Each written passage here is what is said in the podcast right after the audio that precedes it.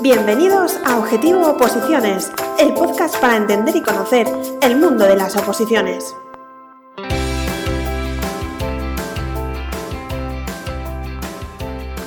Hola opositores, bienvenidos a Objetivo Oposiciones. En nuestro podcast de hoy, ya nuestro tercer podcast, eh, hablaremos de la convocatoria de letrados de la Administración de Justicia. También os contaremos eh, las novedades también de la convocatoria de gestión procesal y tramitación procesal promoción interna. Además, eh, hablaremos del oral de jueces y fiscales, que ya ha finalizado el primer oral, es decir, el segundo ejercicio, y también os contaremos las novedades que hay en las convocatorias de ofertas de empleo público, tanto de Galicia como de Valencia. Eh, hola Jacobo, ¿qué tal? Hola Inés, ¿qué tal? Eh, estamos aquí otra vez de nuevo con vosotros. Y para empezar, vamos a recordar la pregunta del anterior programa. Según el artículo 70 del TREVEP, la ejecución de la oferta de empleo público o instrumento similar deberá ejecutarse en el plazo improrrogable de opción A, 4 años, B, 3 años, C, 2 años, D, 5 años. Y la respuesta correcta son 3 años. Vamos a cambiar un poquito la dinámica de esta OPO pregunta. Os vamos a contar ahora la OPO pregunta de este programa y al final del programa os diremos la respuesta para no haceros esperar tanto. Cuéntanos, Inés. Pues vamos con una pregunta muy vinculada al periodo que estamos viviendo actualmente, el periodo electoral, y la pregunta es sobre la campaña electoral. Según el artículo 51 de la Ley Orgánica del Régimen Electoral General, ¿cuánto dura la campaña electoral? A. 15 días. B. 10 días. C. 20 días de 30 días. Al final del programa os damos la respuesta.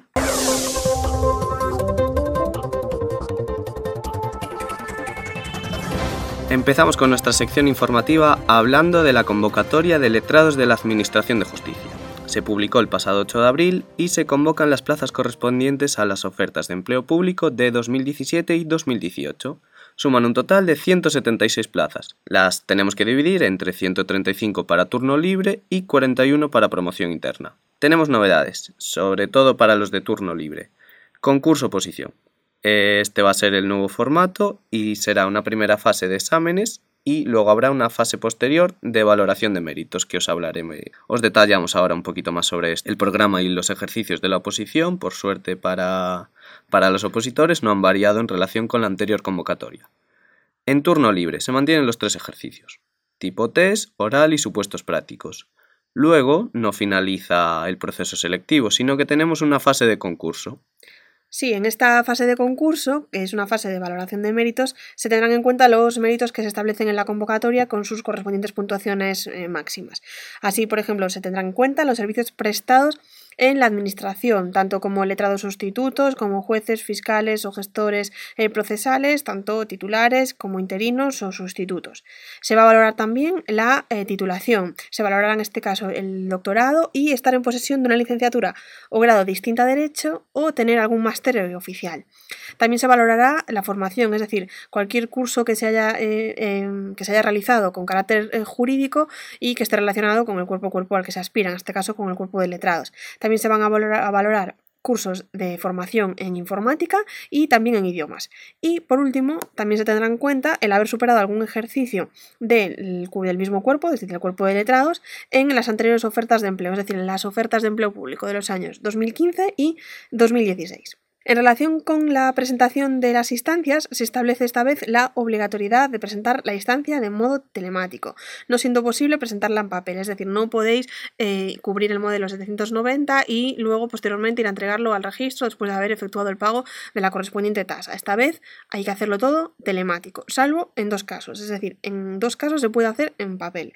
Cuando se acredite que han habido problemas técnicas en la tramitación telemática de la solicitud, pero eso sí, deberéis acreditar estos problemas técnicos, o cuando no se tenga cuenta en alguna de las entidades asociadas para efectuar el pago de la tasa, es decir, cuando vuestro banco o vuestra caja de ahorros no esté como entidad colaboradora para el pago de las tasas. Si estáis en alguno de estos dos casos, sí que será posible que cubráis la solicitud en papel y que la presentéis en el eh, correspondiente registro. Para la inscripción telemática necesitaréis el DNI electrónico o el certificado clave, bien sea permanente o temporal. El certificado temporal lo podéis solicitar por internet y lo recibiréis en vuestro domicilio en un plazo aproximado de 5 o 6 días. Es un proceso sencillo y eh, se recibe muy rápido. Si tenéis alguna duda, eh, comentaros que tenemos un artículo en nuestro blog en el que os, os explicamos un poquito cómo es este proceso para inscribiros. Paralelamente a la publicación de la convocatoria de letrados, también se publicó el 8 de abril las de gestión y tramitación promoción interna. Son también las plazas correspondientes a las OEP 2017 y 2018. En gestión procesal hablamos de 443 plazos y en tramitación 790. Subrayar que hablamos de promoción interna. Todas ellas se van a cubrir por el sistema de concurso-oposición, igual que ocurre con letrados. Como novedad destacable, se establece por primera vez un único ejercicio en la fase de oposición en los dos cuerpos, tanto tramitación como gestión, y este ejercicio consistirá en un test de 100 preguntas. Posteriormente entraríamos en la fase de concurso en la que se valorarían una serie de méritos. Los podéis ver en la convocatoria, pero son los típicos de experiencia, formación, etc. Se establece también para ambos cuerpos una reserva de nota. ¿Qué significa esto? Que si se supera en esta convocatoria el corte, se guarda para la siguiente siempre que os presentéis al mismo cuerpo, ámbito territorial y turno. La inscripción a ambas oposiciones también habrá que hacerla electrónicamente. Os hablamos también de las últimas noticias en relación con las convocatorias de gestión, tramitación y auxilio de turno libre en este caso. La primera reunión de la negociación de las bases se eh, realizó ya hace unos días y estamos pendientes de una nueva reunión que previsiblemente, según informan todos los sindicatos, está eh, prevista para el 29 de abril de 2019. Según informan estos mismos sindicatos, la intención que se ha puesto de manifiesto en esta primera reunión y que previsiblemente se, se, ratificará en la segunda es que el tercer ejercicio de tramitación siga siendo un ejercicio de mecanografía y no el ejercicio de Word que se planteaba como un ejercicio con preguntas test relativas a ofimática. Como siempre os decimos que esto se está negociando, no hay nada fijo ni seguro, por lo que mejor esperar a ver cómo acaban las negociaciones y esperar siempre a la convocatoria oficial para eh, concretar el programa y los ejercicios de una manera, eh, de una manera fija y permanente. Y nos vamos ahora con el oral de jueces y fiscales. Se cerró con aproximadamente el primer oral, estamos hablando, con 565 opositores aprobados que pasarán ahora al segundo ejercicio y último de la oposición, el tercero, para luchar por las 300 plazas.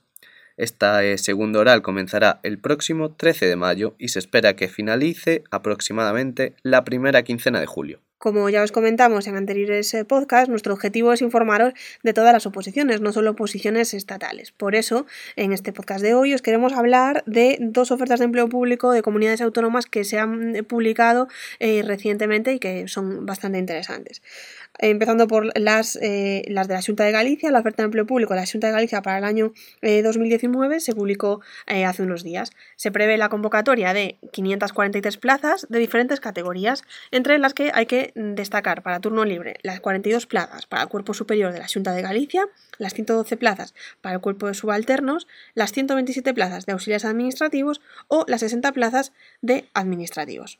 Por su parte, en la Comunidad Valenciana se ha aprobado la OEP de la Generalitat Valenciana. Se ha aprobado, decimos que se ha aprobado porque todavía no se ha publicado en el Boletín Oficial de la Comunidad.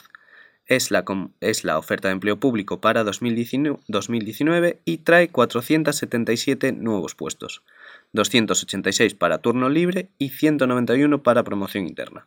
Destacar que todavía no han salido las convocatorias de las oposiciones, ni de la OEP 2017 ni de la OEP 2018.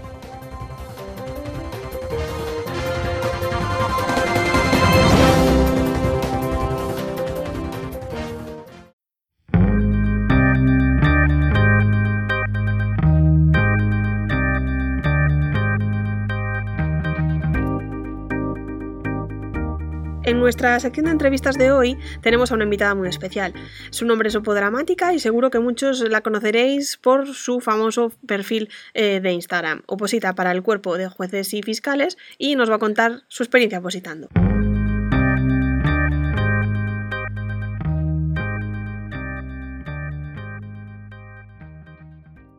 Hoy tenemos en nuestro podcast a Opodramática, la ganadora de los Opo Awards 2017. Hola. Hola, buenas tardes.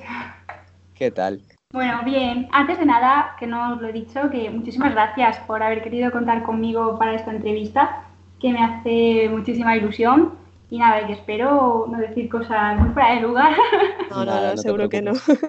bueno, antes de, vamos a una pequeñita presentación, Opo Dramática eh, es una chica de 24 años, tiene un perfil muy conocido en redes sociales, seguro que muchos eh, ya la conocéis, y además es opositora a la carrera eh, judicial y fiscal. cuéntanos un poquito, mm, ¿cómo es que decidiste opositar a, es decir, decantaste por esta oposición? ¿Qué te motivó a escogerla? Sí, bueno, yo empecé a estudiar Derecho, a diferencia de muchísima gente que tiene, o sea, que ya tiene la idea de que le, de que ha, no sé, de que ha nacido ya con, hay gente que nace con amando el derecho realmente, desde que son muy pequeños, yo conozco muchísima gente que desde que es pequeña ya ama el derecho realmente, que quiere ser juez, que tiene una... Mm, una vocación. ¿Cuál es la palabra? Tiene vocación, sí, tiene vocación ya por el derecho. A diferencia de ellos, yo no nací con esa vocación. O sea, yo siempre he sido un poco cabra loca, me ha gustado mucho, muchísimas cosas de la vida, de estudios y tal, y yo no tenía claro Mm, que quería estudiar Derecho hasta, hasta abril de antes de hacer selectividad, o sea, unos meses antes. Sin embargo, al final me decanté por el Derecho, sobre todo porque me gustaba el tema de la abogacía. Sin embargo, conforme fue transcurriendo la carrera, empecé a conocer un poco más la institución del, del Ministerio Fiscal, que bueno, que para, que, para quien no lo sepa, eh, la, la, figura del fiscal lo que hace es promover la acción de la justicia, defender la legalidad y los derechos de los ciudadanos, ¿no? Y yo, conforme fui conociendo la figura del fiscal, pues es que me enamoré por completo y decidí eh, opositar a, ello porque yo quería contribuir, o sea, tenía ilusión por contribuir en la administración de, justicia. Sin embargo, eh, también hay mucha gente que oposita a jueces y fiscales, eh, algunos que no tienen claro si les gusta una cosa u otra y otros que, sin embargo, que les encanta ser, les encantaría ser jueces. Yo creo Mm, también es cuestión de, llegar al momento de aprobar y decir, porque bueno, la elección de ser juez o fiscal se realiza después de haber aprobado los tres exámenes, que, mm, son un, un, examen tipo test, dos orales, y ya cuando has aprobado todo, eh, conforme, o sea, según la nota que la gente vaya sacando, que los opositores saquen, eligen juez o fiscal. Bueno, pues yo creo que para mí sería bastante duro tener que elegir otra cosa que no fuera fiscal, porque la figura del juez yo la admiro muchísimo, pero creo que no sería compatible con, conmigo misma. Entonces, a mí me gusta mucho la figura del ministro fiscal y lo elegí por eso, por la ilusión de contribuir a una administración de justicia y de defender, sobre todo, la legalidad y, los derechos de los ciudadanos, que es lo que a mí realmente me, apasiona de la figura del fiscal. Claro, porque es eso lo que nos comentabas ahora. Mucha gente a lo mejor no, no sabe que la posición para juez y para fiscal es la misma posición. Sí, que luego es lo que luego es cuando se escoge, cuando una vez se supera el proceso, pero que la oposición en sí misma es la misma. Sí, sí, sí, sí. Y la oposición, eh, cuéntanos cuántos ejercicios son, para los que no la conozcan, cuánto es el volumen del temario, que es una posición muy amplia. Cuéntanos un poquito cómo es la posición. La posición de jueces y fiscales, bueno, se ha visto ampliada en los últimos días, que yo tengo un tremendo. ahora mismo no sabría mm, cuántos temas decirte, pero alrededor de unos 320, más o menos. Y como ya he dicho, son tres exámenes. Primero un examen tipo test, que tiene 100 preguntas sobre derecho constitucional, derecho civil, derecho penal, derecho procesal civil y derecho procesal penal. Y luego son dos exámenes orales eh, que son más o menos de unos 180 temas cada uno, me parece. Y como ya... Dime. Exámenes orales en los que es lo que hacéis, lo que se conoce como cantar, vais al preparador a cantar los temas. Exacto, sí, un examen oral o el cante de, que hacemos nosotros es como una exposición oral de, los temas o del temario. Concretamente en la nuestra, eh, cada examen oral es de una hora. Hablando ya de la rutina de estudio, ¿cuál es? ¿Qué, ¿Cómo es tu día a día? Bueno, eh, yo creo que mm, no, no soy, yo no tengo, lamentablemente... No tiene rutina. no tengo como, no soy la, el prototipo de opositora perfecta. Yo creo que ese tipo de persona existe, aunque a mí me parezca imposible, pero existe. Hay gente de verdad que es súper aplicada, que se despierta todos los días a las 6 de la mañana, que estudia de 8 a 10 horas diarias que se concentra, que además rinde esas 8 o 10 horas. Sin embargo, a mí no me pasa. a mí me pasa en todas las ocasiones. Y yo cuando empecé a opositar, es cierto que los primeros meses sí que di mucho de mí, rendía mucho, echaba muchísimas horas, pero porque me dio miedo, me dio miedo encontrarme con un profesor que nunca me había enfrentado. Para mí opositar ha sido un reto porque mm, se me dio mal siempre memorizar. Yo además venía de, ciencias, eh, se me dio mal siempre memorizar, se me dio mal ser constante, se me, se me daban mal las exposiciones orales. De hecho, ahora mismo en cualquier entrevista o en llamadas, o sea, cualquier entrevista, digo, como si hubiese hecho muchas, no, en cualquier llamada telefónica o alguna exposición que tenga que hacer, aunque no sea en relación con la posición, yo siempre me pongo muy nerviosa. Entonces, para mí era todo un reto y empecé bastante fuerte y mm, empecé mal. Empecé mal porque desoí a, a los preparadores y a la gente que realmente sabe y que te sabe orientar bien. A mí me decían, eh, tienes que descansar. No puedes echar tantas horas al principio. ¿Por qué? Porque te vas a quemar. Porque a veces eh, creemos que somos capaces de hacer mucho, pero el cuerpo y la mente tienen unos, unas limitaciones, unas limitaciones. Y entonces, si empiezas muy fuerte, al final te quemas. Yo empecé echando muchísimas horas, llevando los temas que me pedían, que eran bastantes. Sin embargo, meses después dije, hasta aquí hemos llegado. Digo, yo o bajo el ritmo o yo tengo que dejar de depositar porque empecé a tener muchísimos problemas de espalda, problemas en los ojos, estuve que estar dos semanas em, fuera de la oposición realmente porque se me inflamaron los párpados, o sea, tuve un problema con el nervio óptico o algo así, ya no me acuerdo. Total, que tuve que readaptar mi rutina de estudio. Empecé a estudiar, que era más o menos un horario más adaptado a mi personalidad, a partir de las 10 de la mañana intentaba hacer como cuatro horas por la mañana, cuatro horas por la tarde, de las cuales no siempre rendía.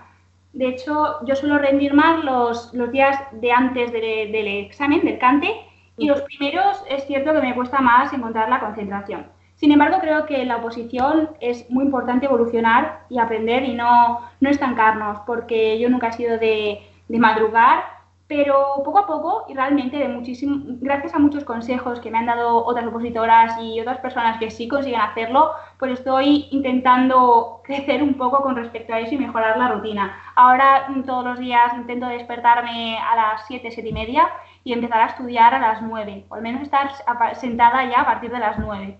Y mm, realmente mm, puedo echar más horas sentada de las que rindo, pero intento eh, exprimir al máximo esas horas. Bueno, entonces intento echar más horas sentadas, echar más horas de estudio, pero realmente las que puedo exprimir eh, tiempo real de estudio son menos horas. Entonces, realmente eh, podríamos decir que sentada estoy unas 10 horas al día o así, pero de concentración máxima quizás 3-4 horas los primeros días de, de la semana y ahí los días de antes del cante podría echar, pues sí, de 8 a, 10 de, de, estudio de real y efectivo. Y, y, claro, como nos comentas, es súper importante el, desconectar y el intentar pues, buscar momentos de relax o momentos en los que no la posición no esté, no sea lo primero y no sea lo único, digamos. Eh, ¿Qué trucos utilizas tú o qué pues dices tú? Pues tengo un hobby con el que eh, consigo desconectar, con el que consigo olvidarme de la posición, con el que consigo pues, que la mente se me despeje, qué, trucos utilizas o qué hobbies tienes para desconectar. Vale, es que madre mía, la gente que me escuche va a decir, o oh, pues ¿a quién estáis entrevistando? O sea, que me de persona, pero es que yo tampoco tengo un hobby. Bueno, que, que, nos gusta la gente que es un poco, realista, realista y que cuenta la realidad, porque a veces hay, tendemos a ver al opositor perfecto que se lo saca a la primera, que estudia desde las 7 hasta las 10 de la noche y eso existe, como dices tú, pero también hay opositores normales y que, norma y que tampoco a la gente le cuesta estudiar y le, le cuesta concentrarse. Entonces está bien que todo el mundo conozca todas las realidades. Sí, sí, que todos tenemos derecho a opositar realmente independientemente de cómo seamos. Y al menos, pienso yo, eh, tenemos derecho a intentarlo, a probarnos a nosotros mismos, a crecer y a evolucionar. Bueno, con respecto a lo del descanso y los hobbies que habéis dicho, o sea, no tengo una ficción concreta que, como mucha gente, por ejemplo, que dice, no es que el deporte me ayuda muchísimo pues oye, qué suerte. a mí no. Pero a mí, por ejemplo, me ayuda muchísimo hablar, hablar con alguien y no hablar, más, bien yo, o sea, escuchar a gente que tiene a mis amigas, a mi pareja o a mi familia realmente, que tiene una vida fuera de esta casa y que me pueda aportar cosas distintas y ajenas a la oposición. Una de las cosas que, bueno, yo siempre siempre he recomendado realmente a la gente cuando me ha preguntado que siempre piensen las cosas que le gustan y que crean que, que le aporte algo positivo. Cada uno es un mundo. Entonces, hay que centrarnos en esas cosas que a nosotros nos alegran, que nos hacen reír y decir, estoy haciendo ese tipo de cosas últimamente, he estado tan obsesionado o tan metido en la oposición que he olvidado ese tipo de cosas, no sé, y en el momento en el que te lo planteas, dices, ostras, pues quizás debería empezar a hacerlo más porque es lo único, quizás, o, alguna de las cosas que, me ayudan a evadirme un poco del proceso de, del proceso de, opositar. A mí, por ejemplo, vais a decir, qué, mierda, ¿no? Pero es real, a mí lo único, lo único que me ayuda a desconectar al 100% de la oposición es viajar. Viajar y, y, además al extranjero. O sea, es una cosa bastante difícil y, y que yo no hago mucho, obviamente, por problemas de tiempo y económicos, pero siempre la gente me pregunta, o por dramática, mm, ¿qué haces para viajar? Porque en los últimos, no sé, seis, ocho meses o así, diez meses, he hecho tres viajes ya y, y es, es, lo que digo, tienes que, que formar como un, un cuadro de, de, prioridades. Primero, bueno, lo primero es que tienes que tener también eh, dinero, que yo lo tenía de mis ahorros y y bueno, y lo que me está ayudando ahora con el tema de, de las camisetas y tal, pero mm, yo tenía ese dinero ahorrado y lo podría invertir perfectamente en salir los sábados y los domingos a cenar por ahí, lo podría invertir en, en un millón de cosas, en ropa, en, no sé, en cualquier cosa. Y realmente prefiero ahorrarlo, invertirlo luego en, mi tiempo de vacaciones para viajar. Entonces, a mí eso me ayuda muchísimo. Y hay gente que me dice, a mí me encantaría porque lo hago, lo he hecho en alguna otra ocasión, me ha ayudado muchísimo. Dice, pero no encuentro tiempo. Bueno, mm, tiempo creo que en la oposición mm, no hay mucho. Claro. Pero si nos organizamos bien, por ejemplo, a mí pasa con el tema de viajar, si nos organizamos bien para nuestros hobbies y para nuestras aficiones, yo creo que sí, siempre puede haber tiempo. Es que aunque sea un viaje de tres días, es que, o dos días, incluso un fin de semana, es que mm, a mí me parece muy necesario y de verdad me ayuda muchísimo a, despejar la mente. Hablando un poquito de lo que comentabas del tiempo, ¿te planteaste un plazo para sacar la oposición o vas día a día? No, realmente no me he planteado ningún plazo, pero creo que eso también depende. Con el paso del tiempo supongo que la cosa irá cambiando porque, bueno, estamos sometidos realmente a las condiciones externas y sociales ¿no? del, mundo y mm, yo creo que en algún día sí que me tendré que plantear ese plazo. Y, que te iba, y hablando de, eso, de desconectar y todo eso, eh, como decíamos al principio, tienes un perfil muy activo y con muchos seguidores en, en Instagram que se llama Podramática, que es como, como te llamas tú en, en Instagram. Eh, cuéntanos cómo surgió y con, por qué ese nombre, qué significa, qué es un upodrama, que se habla mucho, mucho por ahí.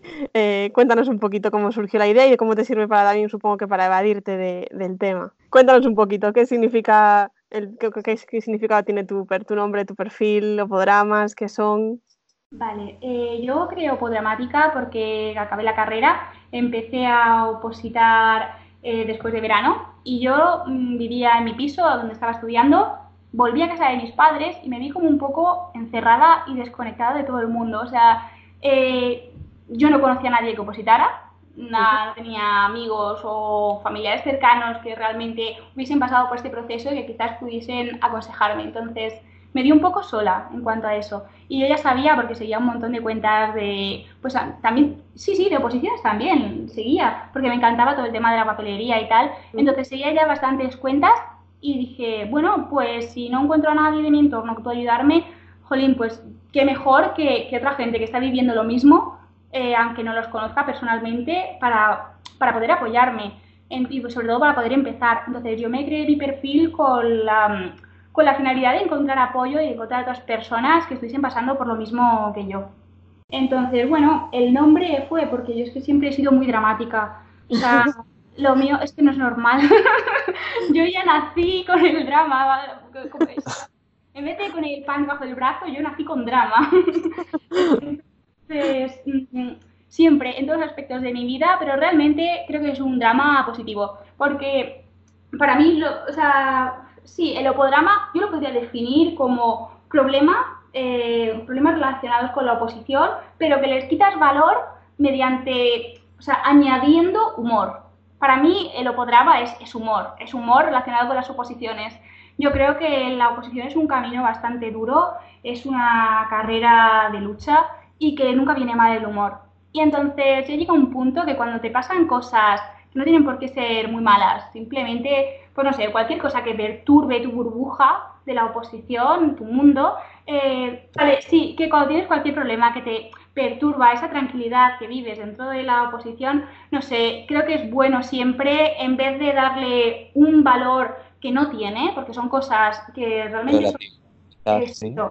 Exacto. Eh, es importante darle humor, no tomarte las cosas a la tremenda y oye, si le puedes sacar chicha riéndote y que la gente también se ría contigo de ese tipo de cosas, pues mira, es algo ya que estás aportando al mundo y también un peso que tú te quitas de, de encima. Porque, no sé, al fin y al cabo todos sufrimos por cosillas absurdas que, que luego lo ves desde fuera y dices, madre mía, es que no me puedo creer que haya montado este drama porque me he quedado sin subrayadores un sábado por la noche. Pero pasa, porque vives tan encerrado en tu burbuja que cualquier cosa que perturbe esa tranquilidad ya es, es, te lo tomas muy a pecho. Entonces creo que es necesario no tomarte las cosas así, tomártelas con humor y, y reírte. Es muy bueno reírse, pienso yo. Sí, sí, y a raíz de esto surgió lo de las camisetas. Ah, bueno, sí, eso fue posterior, o sea, bueno, mi cuenta fue creciendo sorprendentemente porque vamos, Seguidores. no me, que nadie me siga en Instagram porque es que soy un desastre, entonces sorprendentemente empezó a seguirme mucha gente y no sé, quizás la, el, la cuenta se desnaturalizó un poco porque mmm, yo tampoco era anónima al principio, o sea, eso fue surgiendo con, con el tiempo. Y yo una vez pues puse una queja, realmente, yo siempre me estoy quejando de todo, entonces puse una queja que era, jolín, hay camisetas, hay ropa para equipos de fútbol, para grupos de música, hay camisetas mmm, de series, de Harry Potter, no sé, ¿por qué los opositores no tenemos ropa? O sea, los opositores realmente estamos como un poco excluidos del mundo, no se nos considera trabajadores, no se nos considera estudiantes, entonces somos en plan el limbo de la, de la juventud, bueno, no, no solo de la juventud, porque oposita muchísima gente. Entonces quería como un poco que, que, que se nos hiciera ver. Y, y, mucha gente me dijo a mí, oye, ¿y por qué no te encargas tú de hacer camisetas? Digo, sí, claro, lo que me faltaba a mí ahora. No tengo ya suficiente con todo lo mío. Pero nada, al final me liaron. Y yo que me lío muy rápido, pues dije, bueno, gracias a, a Worker, que son los que se pusieron en contacto conmigo, que me lo propusieron, y la verdad que, que, estoy muy contenta, pues surgió la idea de hacer camisetas con diseños, son muy sencillos, pero bueno, para opositores. Y cuéntanos alguna frase de alguna de las camisetas, que alguna es muy buena.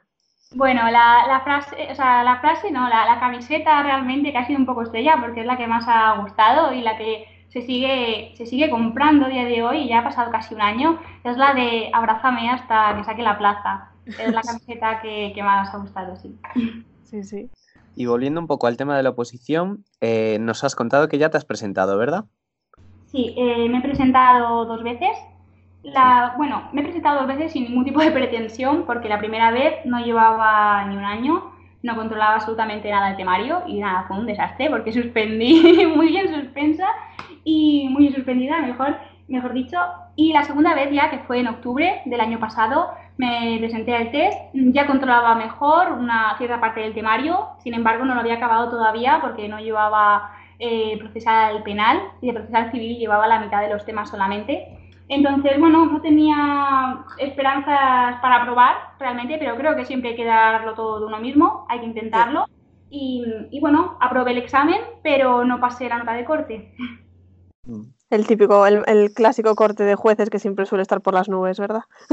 Sí, es que, es que la gente es súper lista, ¿eh? Y encima yo creo que Oposítate se está influyendo en que la nota quede tan alta. Yo creo que lo per... Perdona, dime. No, nada, la gente que, que ahora se lo prepara muy en serio ahora.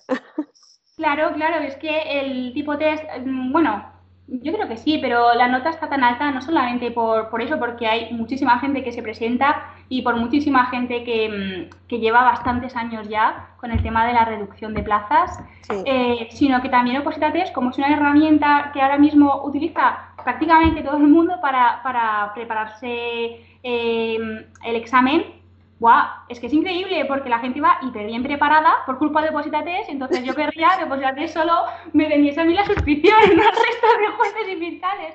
A ver si así pasa algo, pero, pero no. Pasaremos la suscripción, pero no, no, No creo, no creo que posible. No creo que cuele, ¿no?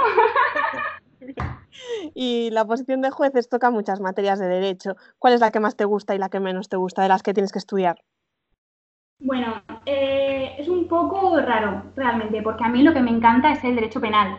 Sin embargo, eh, penal especial es la parte que más me cuesta estudiar, porque considero que es la que más hay que memorizar y como me he dicho antes, a mí me cuesta horrores memorizar. Yo siempre he estudiado comprendiendo y realmente expresándome con respecto a lo que he entendido del contenido y esa parte es muy, muy, muy, muy estricta a la hora de la literalidad y me cuesta mucho. En, la, en el anterior podcast, no sé si lo escuchaste, hablamos con Paula Mateos y le hicimos las tres preguntas que vamos a hacer siempre ahora a toda la gente a la que entrevistemos.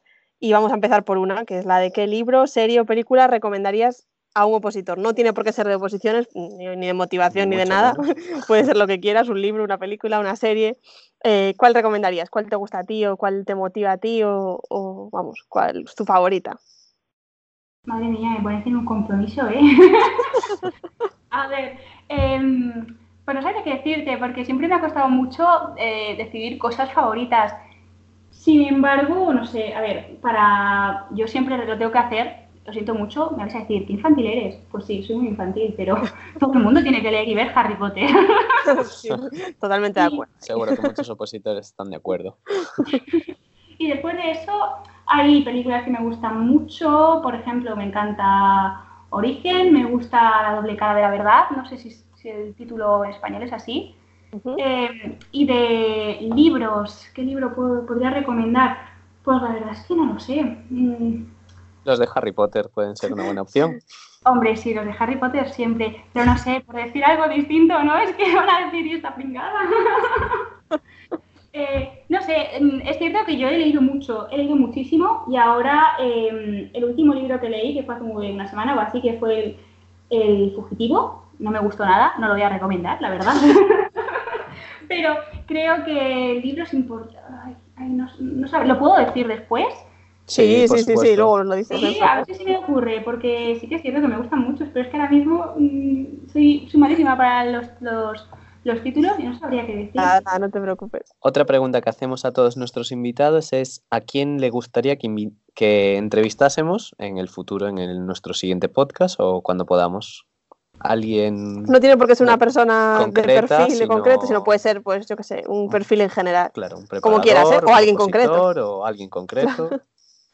Pues, pues hombre, a mí me encantaría que pudieseis o sea, entrevistar a un juez o a un fiscal. Ajá, Sí. Bien. Sería bastante interesante, no sé, sería un punto de vista un poco externo del que nos pueda dar nuestro preparador. Y no sé, creo que podría ser interesante, la verdad. Hablaría de su día a día y sería, podría ser muy interesante, sí. Sí. Vale, y ahora te vamos a hacer la pregunta que nos dejó Paula Mateos para nuestra invitada siguiente, que en este caso eres tú, y luego te vamos a pedir que nos deja- dejas tú una pregunta para nuestro siguiente invitado, que no sabemos quién es, pero que la- luego si no va la pregunta la adaptamos a las circunstancias. Entonces, Paula Mateos nos dejó la pregunta de que nos contases cómo te informaste o dónde descubriste tu posición. Es decir, una vez que decidiste, como nos contaste antes, que ella quería ser fiscal y, que, bueno, que, estabas- eh, que ibas a opositar, eh, ¿qué fue lo primero que hiciste? ¿Dónde te informaste? Eh, bueno, yo, como ya he dicho antes, conocí la figura del Ministerio Fiscal en el instituto, o en el instituto, perdón, en la universidad, pero creo que lo que marcó un antes y un después fue que estuve haciendo prácticas en la Fiscalía del Tribunal Superior de Justicia de Comunidad, o sea, de mi comunidad, estuve unos tres meses y la verdad es que fue eh, la mejor manera de conocer la, la función del, del fiscal, bueno, no solo del fiscal, también del juez, porque est- estuvimos en muchos juicios, estuvimos con jueces, no sé, entonces yo creo que es muy instructivo y creo que debería hacerlo todo el mundo, que tenga una idea, o sea, que, que durante la carrera tenga una idea acerca de su futuro más próximo, que haga prácticas. Creo que es súper importante hacer prácticas, ya sea con fiscales, con jueces, con abogados, con asesores, no sé, que intenten aproximarse lo máximo posible a ese trabajo y ese futuro que, que quiere desde una perspectiva real y práctica, que pueda ser esa, no sé. Es la mejor manera de saber si gusta o no gusta. Exactamente, porque puedes leer cualquier cosa por internet, puedes escuchar a opositores, a, mm, a gente que, no sé, que escribe en blogs. Y siempre está muy bien, ¿eh? Siempre está muy bien informarse por internet, pero yo creo que lo mejor y lo más práctico y real es verlo por ti mismo, de gente que ya está trabajando en eso. Y bueno, no sabemos si has pensado ya tu pregunta para nuestro siguiente invitado o invitada. Vale, eh, tiene que ser en relación con la oposición, ¿verdad? No, No, no, no, no, no. no, No, la pregunta que quieras, curiosidad, que quieras saber. Nosotros, si nuestro invitado pues, no es opositor o no se adapta a la pregunta, la adaptamos en la medida de lo posible. Una pregunta genérica que te gustaría saber pues, de, de un invitado que tengamos. Ay, es que esto me suena muy a la resistencia, ¿no? Con la Sí, no, esa no vale, esa no nos vale. No esa puedo no- preguntar ninguna de esas dos, ¿verdad? No, Que no, tanto no. feo. Sería demasiado copio. Vale, eh, pues no sé, mm, podría preguntar, por ejemplo, em, ¿qué hace eh, esa persona en el momento de sufrir un bajón con respecto no solo a la oposición, sino en su vida en general? O sea, en la oposición yo creo que estamos muy sometidos a circunstancias externas, no solo externas, también de la propia oposición, que nos hace vivir en una montaña rusa. Y entonces es muy importante, creo, eh, sobrevenir, o sea, mm, superar ese tipo de bajones y no sé, creo que sería interesante también que nos contase la próxima persona que entrevistéis qué hace o cómo afronta ese tipo de bajones, o en su trabajo, o en la oposición, o en su vida en general. Genial. Para, para terminar la entrevista, hablando así tanto de motivación y demás, ¿qué te gustaría decirles a todos los opositores que están ahora mismo, en estos días, luchando por su plaza? ¿Qué, qué mensaje le, te gustaría mandarles? Bueno, pues yo creo que, que sigan, que sigan luchando, que a veces nos vemos eh, involucrados en un montón de circunstancias, como ya he dicho, externas, que nos hacen un poco desequilibrarnos. O sea, desequilibrarnos con respecto a la oposición o a nuestra vida, pero es importante saber superar todo lo que nos pase y seguir adelante si es lo que nos gusta, si es eh, nuestro sueño. Y no tiene por qué ser un sueño, como ya he dicho, desde que tienes 4 o 5 años, sino tu sueño de ahora. Es importantísimo luchar por los sueños que tenemos actualmente y no vernos, o sea, y no escuchar malos comentarios, no escuchar a gente que nos ponga límites. O sea, las limitaciones que tengamos nos las ponemos nosotros. Y creo que es muy importante también saber hacer una deconstrucción de nosotros mismos y de nuestra forma de opositar para así crecer, evolucionar y saber que a veces estamos errando y nos estamos equivocando. Es muy importante aprender de nosotros mismos y, del, y, de lo que nos enseñan tanto preparadores como otros opositores que ya hayan aprobado. Es decir, es muy importante rodearse, podría decir, resumirlo así, rodearse de gente que, que, nos aporte conocimiento, que nos aporte tranquilidad y que nos aporte seguridad en el proceso de opositar y no de gente que, que es más bien tóxica con comentarios de, del tipo te vas a presentar, pero si hay muchísimas, o sea, hay muchísima gente y hay muy pocas plazas, espérate, o madre mía, eres muy mayor ya para estar opositando. No sé, creo que hay gente que aunque sea inconscientemente hace comentarios que pueden doler, pero es importante saber dejarlos atrás y saber rodearnos de gente y saber escuchar o hacer caso a gente que sí sabe de verdad y que sí que nos está ayudando de verdad. Pues muy bien, pues muchas gracias por, por tu tiempo, que el tiempo de un opositor es oro, y, y gracias por, por todo. Y desearte bueno, mucha suerte, por supuesto. Muchas gracias a vosotros y bueno, que se me ha ocurrido un libro para decir ah, ahora. Claro, cuéntanos, cuéntanos. Luego os digo otro, ¿vale? Pero vale. un libro que me ha gustado mucho, que me ha gustado siempre, es La, la Princesa Prometida. Ajá, vale, perfecto.